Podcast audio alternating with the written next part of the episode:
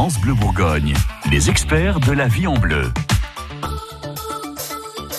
Vendredi 12 avril, il est l'heure de retrouver notre experte du jour. Aujourd'hui, on prévoit tout ce qu'il faut euh, si on part en montagne. Anne Janté est pharmacien à Dijon.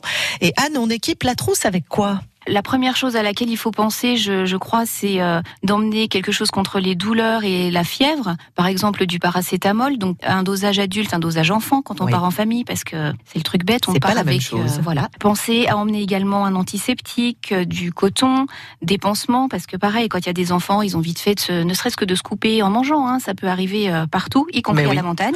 un thermomètre pour contrôler la température. On pensera aussi à l'arnica, médicament homéopathique donc on peut utiliser l'arnica en préventif pour éviter les courbatures, mais on peut l'utiliser aussi quand il y a un traumatisme. Donc en post-traumatique, un enfant qui tombe, euh, même une blessure importante, hein, euh, une entorse ou quelque chose comme ça, c'est vraiment euh, le tube d'homéo à avoir dans sa poche quand on skie. Et donc ça, c'est quelque chose qu'on va ingérer, mais on peut imaginer aussi de l'arnica type pommade. Tout à fait, pommade, on peut gel. Oui, on peut tout à fait, tant qu'il n'y a pas de plaie. On peut déposer de l'arnica, par contre pas s'il y a une coupure. Donc ce genre de choses, c'est important.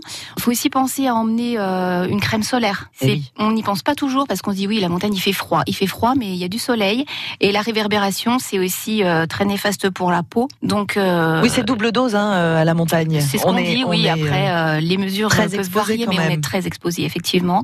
Donc la crème solaire, les lunettes de soleil, bien sûr, les produits pour les lentilles. Donc ça c'est aussi très important.